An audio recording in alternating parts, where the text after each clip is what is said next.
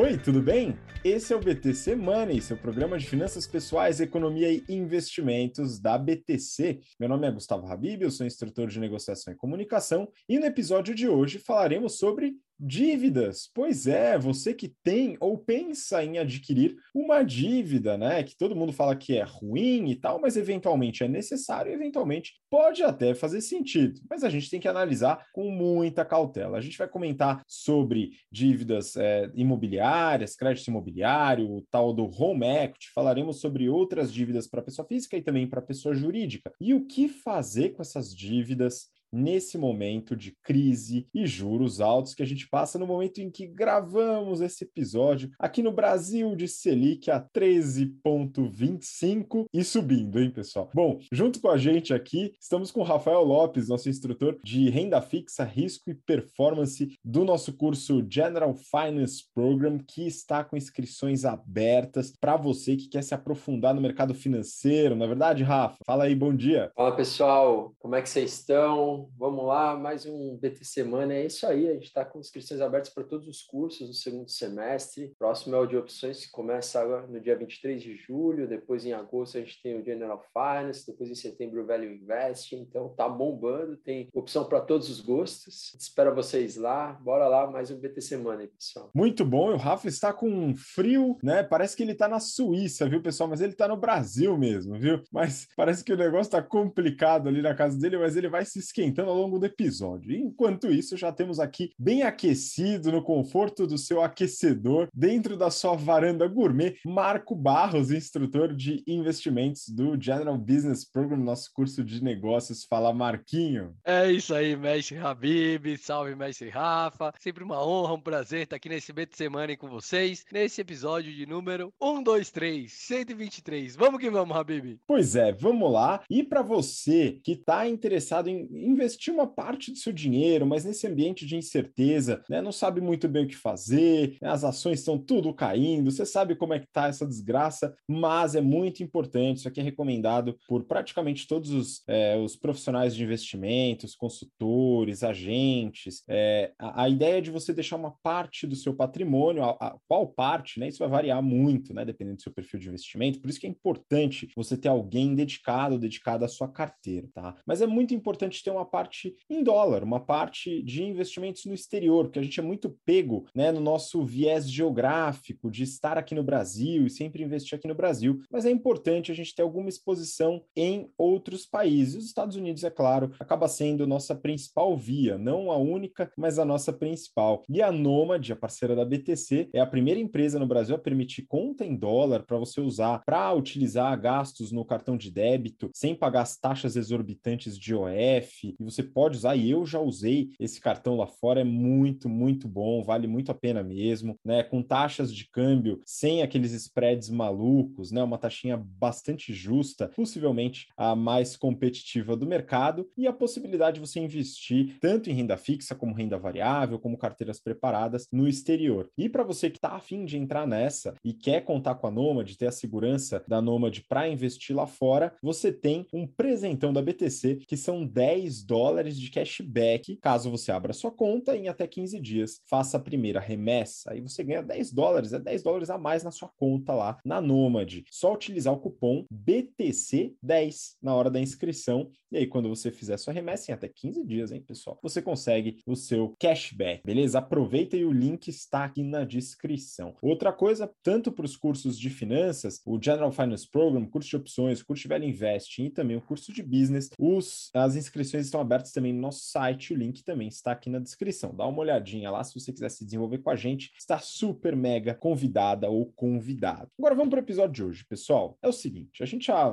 nos episódios anteriores, falamos muito sobre é, modalidades de investimento, falamos muito sobre o mercado, sobre taxas de juros, então só para contextualizar, estamos num momento em que a nossa inflação está batendo ali em 12% ao ano, 11 alguma coisa, depois vocês podem até me corrigir, mas pelo que eu vi era alguma coisa nesse sentido, e tá, tá, tá caindo um pouquinho, né? Né? Pelo que a gente viu no último IPCA 15, mas é, é, ainda está bastante alta. E a nossa taxa básica de juros, né? A meta Selic está em 13,25%, o que é bastante alto. Tá lembrando lá os idos de 2016, hein, Marquinho? Onde a gente estava com 14,25. Quem sabe a gente chega, né? Quem sabe a gente bate a meta, não é verdade? Então, a gente está num ambiente de taxas de juros bastante elevadas. E muita gente tem uma dívida ou tem necessidade de fazer uma dívida. Eu, na verdade, eu e a minha digníssima aqui em casa, temos uma dívida, viu, Marquinho? Assim como você também. Uma dívida imobiliária, um crédito imobiliário. Então, esse é o primeiro ponto aqui que eu acho que vale a pena a gente falar. Quando a gente tem um crédito imobiliário, a gente tem um, um valor né, para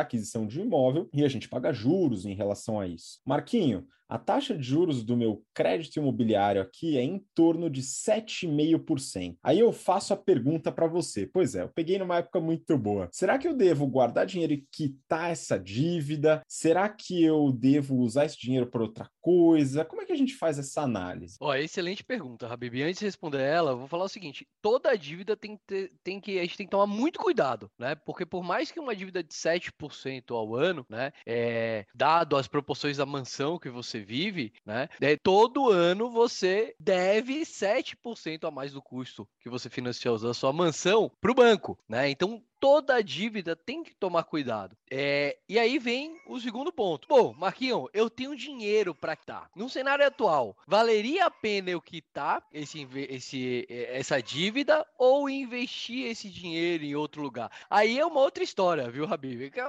você já tem o dinheiro. Tá? Se você não tem o dinheiro, muito cuidado com qualquer tipo de dívida, né? Porque todo ano ela fica mais cara, todo ano você tem que pagar esse, esse custo, né, dos do juros para o banco. Perfeito. Se você, então, tem o dinheiro para quitar a dívida, ou parte da dívida. E está pensando, pô, mas o que, eu faço? Vou lá, quito minha dívida lá de 7% ao ano, ou eu invisto? Nesse caso, Habib, no cenário atual, é, é, que a gente tem uma taxa básica de juros lá, quase bater na meta dos 14%, eu diria que se você tiver o dinheiro, eu, pessoalmente, se fosse o meu caso, eu não quitaria a dívida do imóvel, eu investiria. Por quê? Enquanto o meu custo da dívida vai subir 7% ao ano, o meu investimento ele vai capitalizar, ou seja, ele vai aumentar em 14% ao ano. Ou seja, definitivamente nesse cenário não vale a pena pagar a dívida. Vale a pena você deixar o dinheiro investido e você consegue pagar a dívida e ainda lucrar ainda mais e aí conseguir viajar no final do ano, enfim, né? Você consegue um, um, um a mais, é óbvio, né, Habib? E isso é para quem teve sorte ou planejamento de pegar uma dívida e travar ela lá no passado. Né? Aqui a gente está falando com financiamento imobiliário, uma taxa pré-fixada. Ela é de 7% ao ano ano, 7 e poucos por cento ao ano. E é isso. No caso do meu financiamento imobiliário, e eu acho que o seu também, a Bibi, além dessa taxa pré-fixada, eles ainda colocam uma variante nela, que é uma tal de TR, ou taxa referencial, que foi zero durante um período muito grande de tempo e que agora deixou de ser zero. Essa taxa, a Bibi, hoje está em torno de 1% ao ano. Ou seja, se você tem uma taxa pré-fixada de 7 mais 1% ao ano dessa taxa que é, que é arbitrada 8% ao ano, ainda assim vale a pena você não pagar a dívida e investir a 14% ao Mas a gente tem que ficar muito de olho, porque nada impede que essa tal da TR ela vá para 7. E aí você vai, vai ter o seguinte,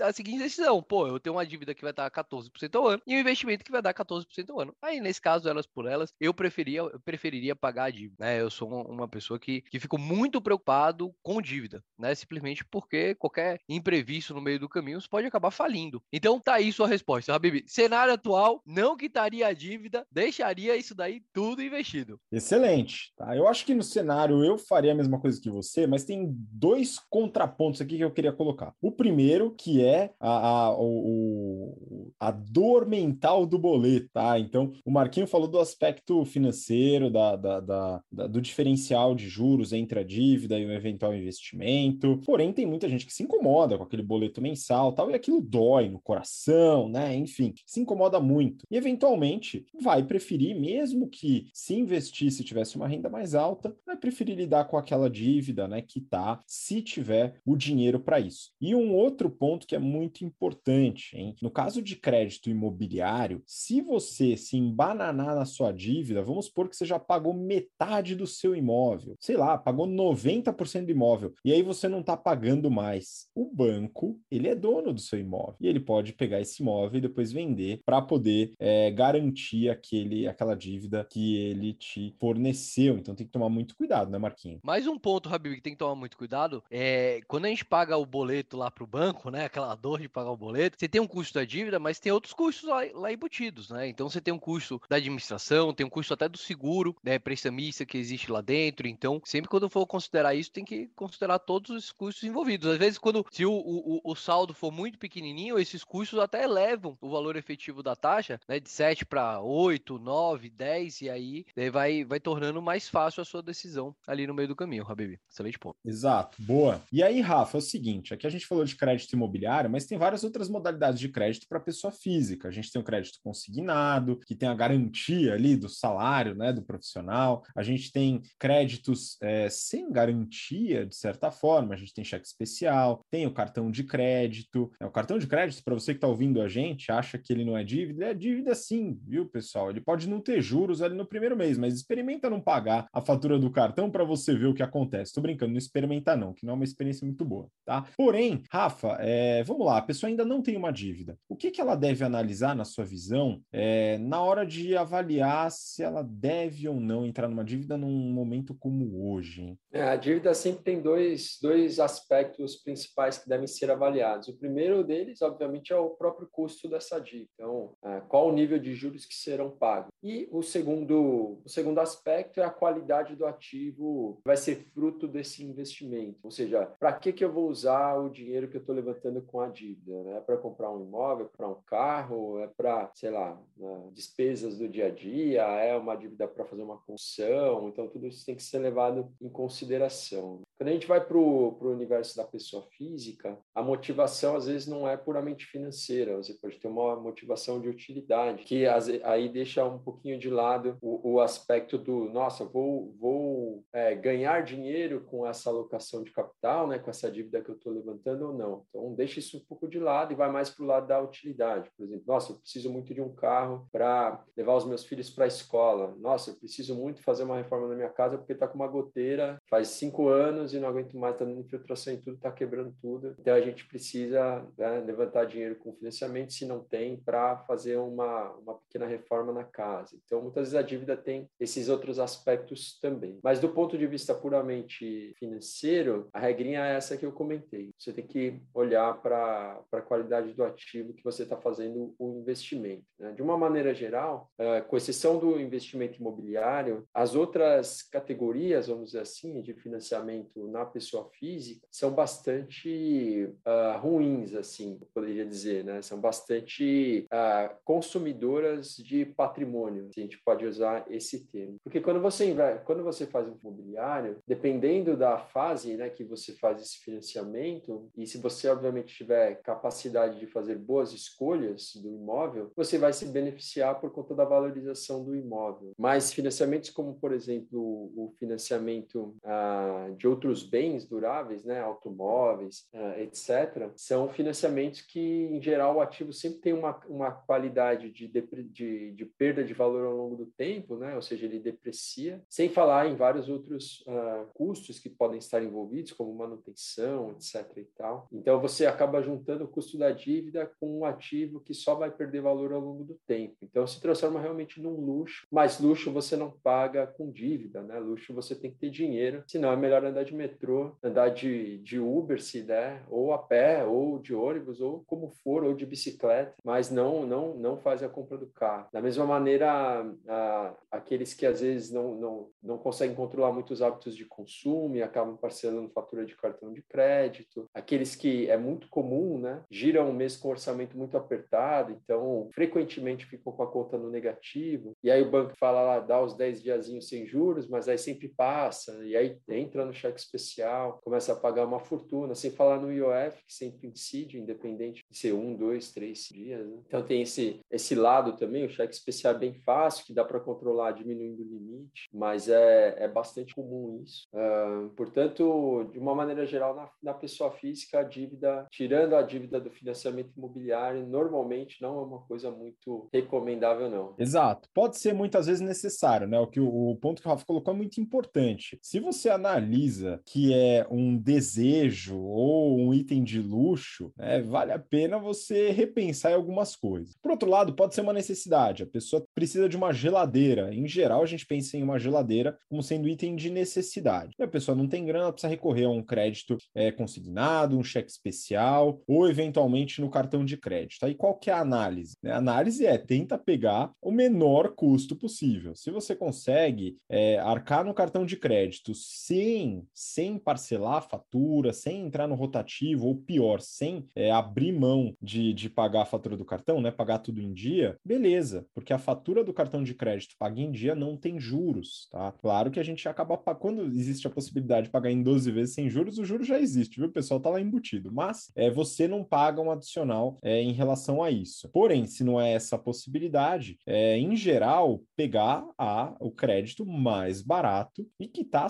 assim que possível. Né? Então, é, na minha visão, né, nesse tipo de, de dívida, pegar o dinheiro que sobrou e quitar essa dívida o mais rápido possível. Que, em geral, o custo dela é muito alto. Até do consignado tem uma garantia maior do que o cheque especial, por exemplo. Tá? Mas cheque especial e cartão de crédito, quando entra no rotativo, o negócio é triste. Agora tem uma outra, uma outra linha de dívida para pessoa física, viu, Marquinhos? Outro dia gerente do banco me ligou, né? Sim, ainda tem o gerente que liga, viu?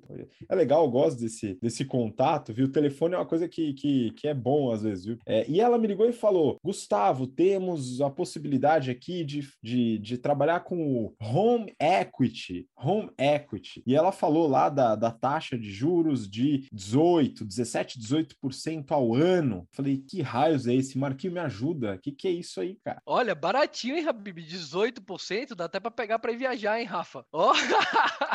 pegar uma dívida para duas viagens. Legal, o que é o home equity, né, Habib? O home equity nada mais é do que um, um, um, um empréstimo na qual você dá como garantia o seu imóvel. Ele é tipo financiamento imobiliário, né? Mas aqui a gente chama o produto financiamento imobiliário quando você está comprando o imóvel inicialmente, né? E aí você vai lá, não tem o, o dinheiro todo para comprar o imóvel, você pega o financiamento imobiliário, na qual o, o banco, a empresa, ela dá, né? Quita à vista o, o, o, o imóvel e você é, fica pagando para esse banco, né? Esse financiamento imobiliário. O caso do home equity é quando o imóvel já é seu, Habib. Então o imóvel já é seu e você está precisando de grana, você faz a mesma estruturação financeira, ou seja, você dá a sua casa como garantia e pega um, um, um, um empréstimo dando como garantia esse, esse imóvel. É, é um tipo de, de crédito que está é, é, borbulhando aqui no Brasil hoje em dia, né? Você tem muita gente fazendo esse tipo de, de, de crédito, até porque, Habib, costuma ser um dos créditos mais baratos, né? É, bom, imagina que você é um banco e você está emprestando dinheiro, né? Você pode emprestar dinheiro para uma pessoa que tem algum tipo de garantia e uma pessoa que não tem garantia nenhuma. Onde que você vai cobrar mais barato? Normalmente para a pessoa que dá alguma garantia. Então, normalmente, o, o financiamento dando como, é, como garantia o imóvel, né, que está lá, ele é um dos mais baratos. Inclusive, nos Estados Unidos, é o principal tipo de crédito, é o crédito imobiliário, tipo home equity que a gente tem aqui no Brasil. Lá eles chamam de mortgage, né, a famosa hipoteca. Mas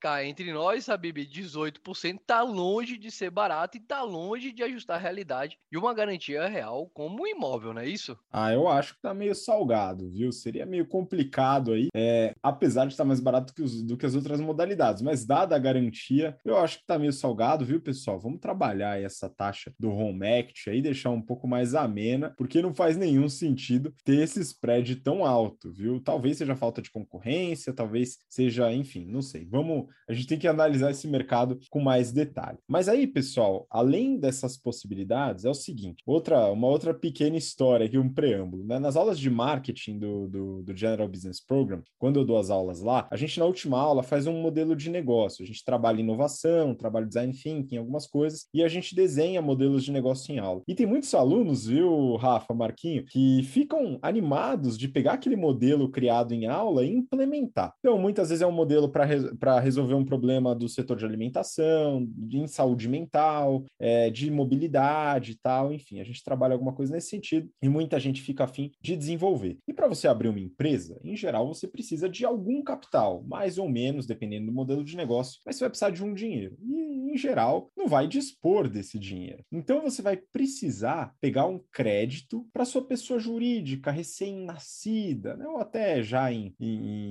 já andando, né? mas vai precisar pegar esse crédito. O Rafa, é, conta para gente um pouco quais são as modalidades aí de, de dívida é, que uma empresa pode captar, né? Enfim, eu não sei se você tem também algum, alguma noção aí do, do custo da, dessas dívidas, né? Mas como que uma empresa pode se financiar aí no começo do seu, das suas atividades, quando ela não tem capital próprio? É, tem várias, né? Vários, vários produtos uh, bancários orientados para ou, ou, construídos para a empresa que normalmente se dividem, em duas em duas grandes categorias, vamos dizer assim. Por um lado, você tem todos os produtos ligados à, à gestão de capital de giro, que é mais aquele dia a dia, que é, é mais aquele aquele crédito que a empresa precisa para girar o ciclo mesmo. Né? E você tem os produtos de crédito que são orientados a projetos, esses mais voltados para o longo prazo. Então, normalmente são aí dívidas com um horizonte um pouquinho mais longo, né? É, que, nesse caso, as empresas ou recorrem a bancos ou recorrem a mercado de capitais via emissão de uma debênture, por exemplo. Então, no, mais no curto prazo, você tem ah, produtos como o próprio capital de giro, leva esse nome, tem conta garantida, aí você tem alguns produtos também orientados para atividades de importação e exportação, né? pré-pagamento e exportação, ah, o ACC, ACE,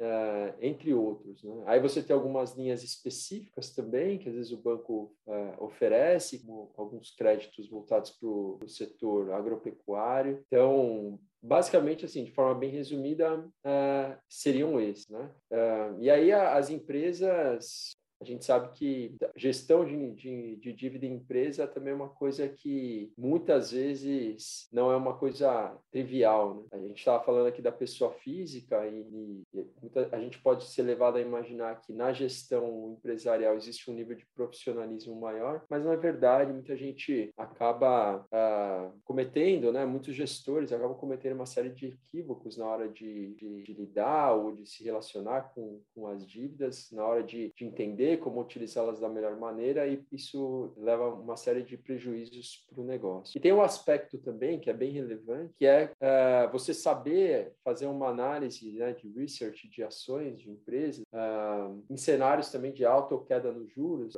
porque você precisa ter uma noção mais ou menos da dinâmica, né, de como esses cenários impactam o, o, o endividamento das empresas e qual que é o impacto que isso tem sobre o eco. Portanto, entender também a dívida dentro de uma empresa muitas vezes te ajuda a tomar uma decisão como investidor, né? no caso, como poupador que está alocando recursos ah, na compra de ações. Então, também é, é, tem várias, acho que só os bons analistas de research é, efetivamente compreendem essas, essas dinâmicas. Ah, então, é, é, é, é, bem importante, é bem relevante, não só para quem está diretamente envolvido no dia a dia da tomada de decisão dentro de uma empresa, né, de tomar dívidas ou não, mas para quem está tá também avaliando possibilidades de investimento é, é bem importante. Só fazendo um, um, um, gancho aqui, aproveitando, a gente fala muito sobre isso no SFP, ensina, né, que é o Strategy and Finance Program. A gente ensina também, dentro do, do GBP, as disciplinas de finanças corporativas. Uh, no SFP, a gente se aprofunda que é o Strategy and Finance, que é o curso que, que, dá, que foi construído né, para pegar esse público um pouquinho mais sênior. Mas no SFP a gente, a gente é, desenha cenários e, e mostra uh, diversas características, vamos dizer assim, uh, de empresas e como cada uma dessas empresas se comporta em diferentes cenários uh, de dívida. Né? E aí você tem dívida pós, dívida pré, dívida IPCA, você tem comportamento de dívida em cenários de juros crescentes, em cenários de juros decrescentes, tem comportamento né, de dívida em cenários de alta de baixa inflação, enfim, tem uma série de combinações. É bem importante saber isso, uh, seja você gestor, investidor ou um executivo dentro da empresa, porque, uh, em geral, tem um impacto muito grande sobre geração de valor. Com certeza, não, isso é muito importante, né, Rafa? Ainda bem, é bom que você falou do, do Strategy and Finance, né, e no GBP a gente também faz isso, que são as análises em relação ao retorno. Quando a gente pensa na, na empresa, pouco diferente da pessoa física. Em geral, a pessoa física vai fazer uma dívida para alguma necessidade. Ela pode até ter algum retorno, como o Rafa comentou, o imóvel se valorizou e tal, mas em geral nem é tanto o interesse, pelo menos quando pensa no imóvel para morar. Né? Quando pensa no imóvel para investir, aí já é uma cabeça um pouco mais empresarial. Agora, na empresa, a gente precisa ter essa visão, porque muitas vezes, mesmo a dívida sendo um pouco mais cara, e a gente analisa isso no BTC Journal, no outro programa, a gente muitas vezes pega perfil de dívida de empresas com capital aberto e são dívidas caras,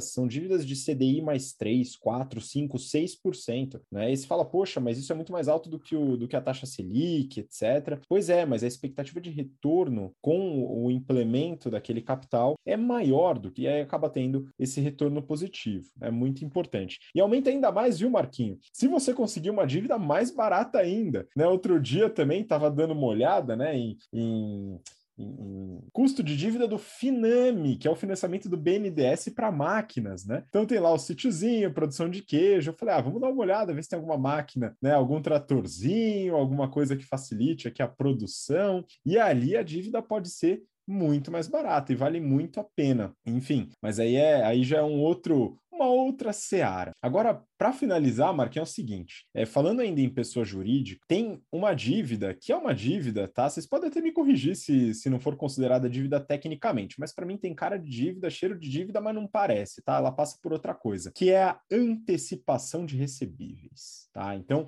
é o seguinte: você que está abrindo um negócio, que está com alguma empresa, né? Com certeza vai ter alguém enchendo o seu saco falando: olha, você que vendeu a prazo, né? Que vendeu no cartão de crédito tal, quer o seu dinheiro amanhã, então pega seu dinheiro amanhã, tem uma taxa de 0,8, 1, 1,5, 2% ao mês para você antecipar esses recebíveis, por exemplo, do cartão de crédito, tá? Então, quando você tem um negócio e vende a prazo, vende no cartão de crédito, o natural é que você receba depois de 30 dias cada parcela, tá? Então, você vendeu em 12 vezes, você vai receber daqui 30 dias a um, um dozeavos, depois daqui 60 dias mais um dozeavos, e assim vai até completar os 12 meses. Mas você pode, através de uma instituição financeira, fazer essa antecipação. E aí, Marquinho, vamos lá, como é que a gente pode analisar isso do ponto de vista do empreendedor, da empreendedora, né, em relação à antecipação de recebíveis? Fica mais ou menos na mesma análise, a gente tem que ver quanto que vai custar para antecipar antecipar? Como é que você vê? Pô, com certeza, Habib. É, fato é, toda dívida tem o, o seu custo, inclusive esse tipo de, de, de, procedimento financeiro, né, de antecipação, que é bem comum. É... Agora, o que a gente precisa fazer numa empresa é entender realmente se precisa,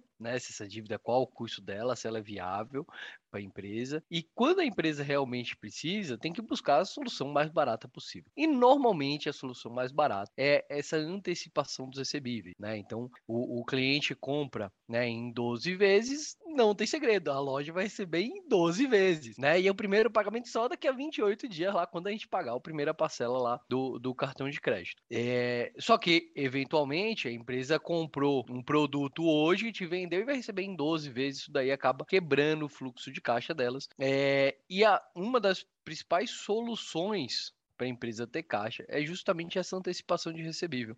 Uma curiosidade, tá, Habib? É, essa antecipação de recebível é o única, o único produto do mercado financeiro que eu conheço que não funciona com juros compostos, né? Quando ele coloca lá 2% ao mês, é juros simples, é 12 meses vezes 2%, lá 24% que ele tira quando é, ele te entrega o dinheiro hoje em vez de te entregar daqui a 12 meses. É, mas, pessoal, você acaba perdendo 24% do seu recebível. Então, então tem que ser tomado muito cuidado é, antes de fazer essas antecipações. Conheço empresas que trabalham, trabalhavam 100% antecipados. Então vendia, não importa em quantas vezes eles iam antecipar tudo, mas perde-se grande parte desse recebimento em troca de ter fluxo de caixa na atualidade. Ele é dívida? Ah, não sei que é dívida, né? Porque você paga isso com o seu recebível futuro, né? Então uma dívida pagável automaticamente lá, mas que tem preço de dívida. É uma, uma, uma solução financeiramente muito cara, mas muito mais baratos, por exemplo, do que a solução de capital de giro, na qual um banco ele te empresta sem nenhum tipo de garantia e aí os juros vai para muito mais do que 2% ao mês, né, Habib? Uh, e aí a grande resposta vai ser assim, depende da empresa. Eu, se eu tivesse uma, uma, uma empresa, eu ia fugir de qualquer tipo de dívida. Mas, às vezes, a gente precisa de dívida, às vezes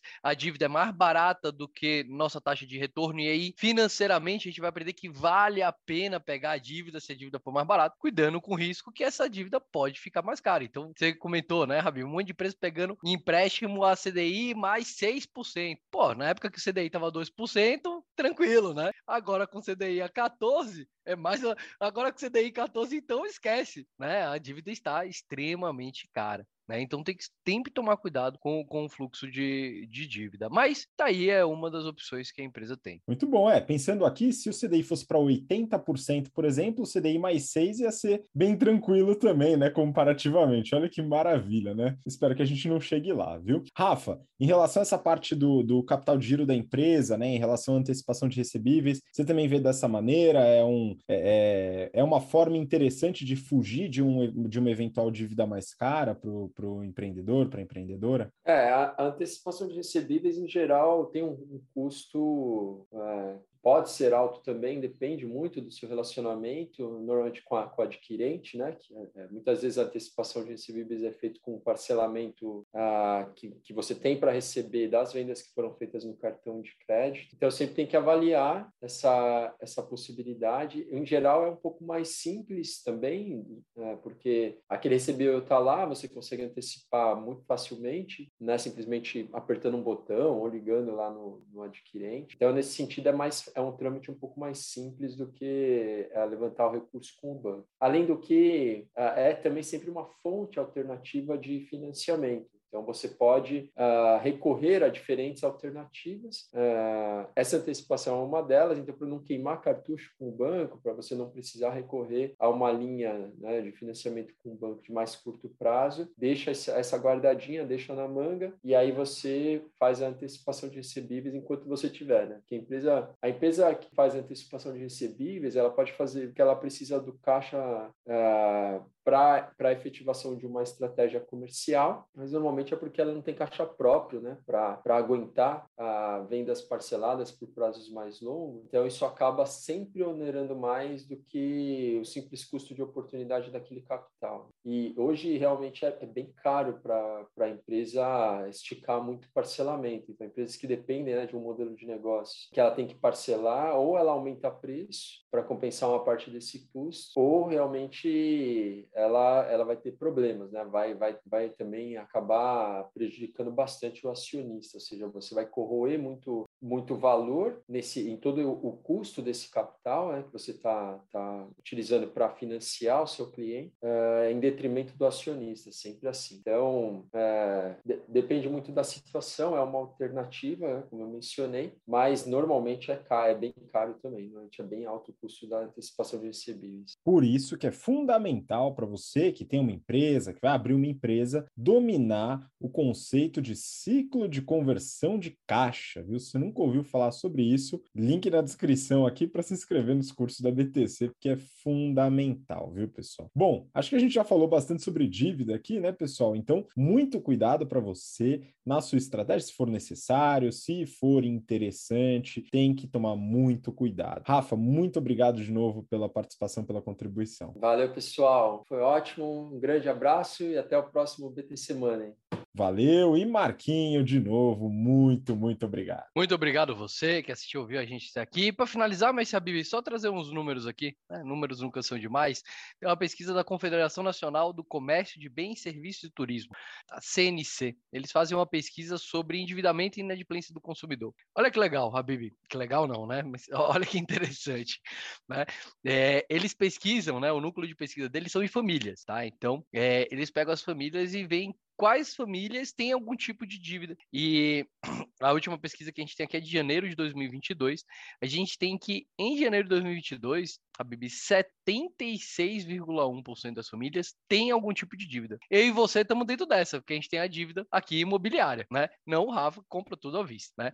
É, 76% das famílias têm é, algum tipo de dívida. Dessas, 26%, ou seja, um quarto das famílias do Brasil, tem dívidas atrasadas ou contras em atraso. Um quarto da população brasileira tem dívidas atrasadas. E 10% das famílias, Bibi, afirmam que não tem como pagar as dívidas que tem, tá? Então, uma coisa muito complicada, a gente tem que prestar bastante atenção, né? É, a gente fala, por exemplo, ah, é, é, antecipação de, de recebíveis é caro, é, mas, pô, eventualmente você tem uma dívida muito maior e, e, é aquilo que, que sai, né? É aquilo que dá certo, né? Quando você tem uma dívida, a primeira coisa que você tem que buscar é, tipo, quitar a dívida ou fazer com que ela fique bem mais barata, né? E aí, e quitando ela aos pouquinhos, é um trabalho que normalmente não é de uma hora para outra. Só que dessas famílias, Rabi, 76% das famílias, é, é, eles pesquisam por tipo de, de, de dívida que eles têm. Né? 87% das famílias endividadas têm dívida em cartão de crédito, que é aquela dívida normal, né? Você pagou no cartão de crédito, vai pagar lá daqui a um, dois, três meses. 20% dívida em carnê de loja, sabe que é muito utilizado, né? Você compra e vai lá, paga todo mês um carnê. Financiamento de carro, 12% das famílias. Crédito pessoal, 9,3% das famílias. E financiamento da casa, Habib, que entra aí você, 9,6% das famílias que têm dívida são de financiamento de casa. Ou seja, a gente vê aí é, é, que, que não necessariamente essas dívidas estão muito bem planejadas.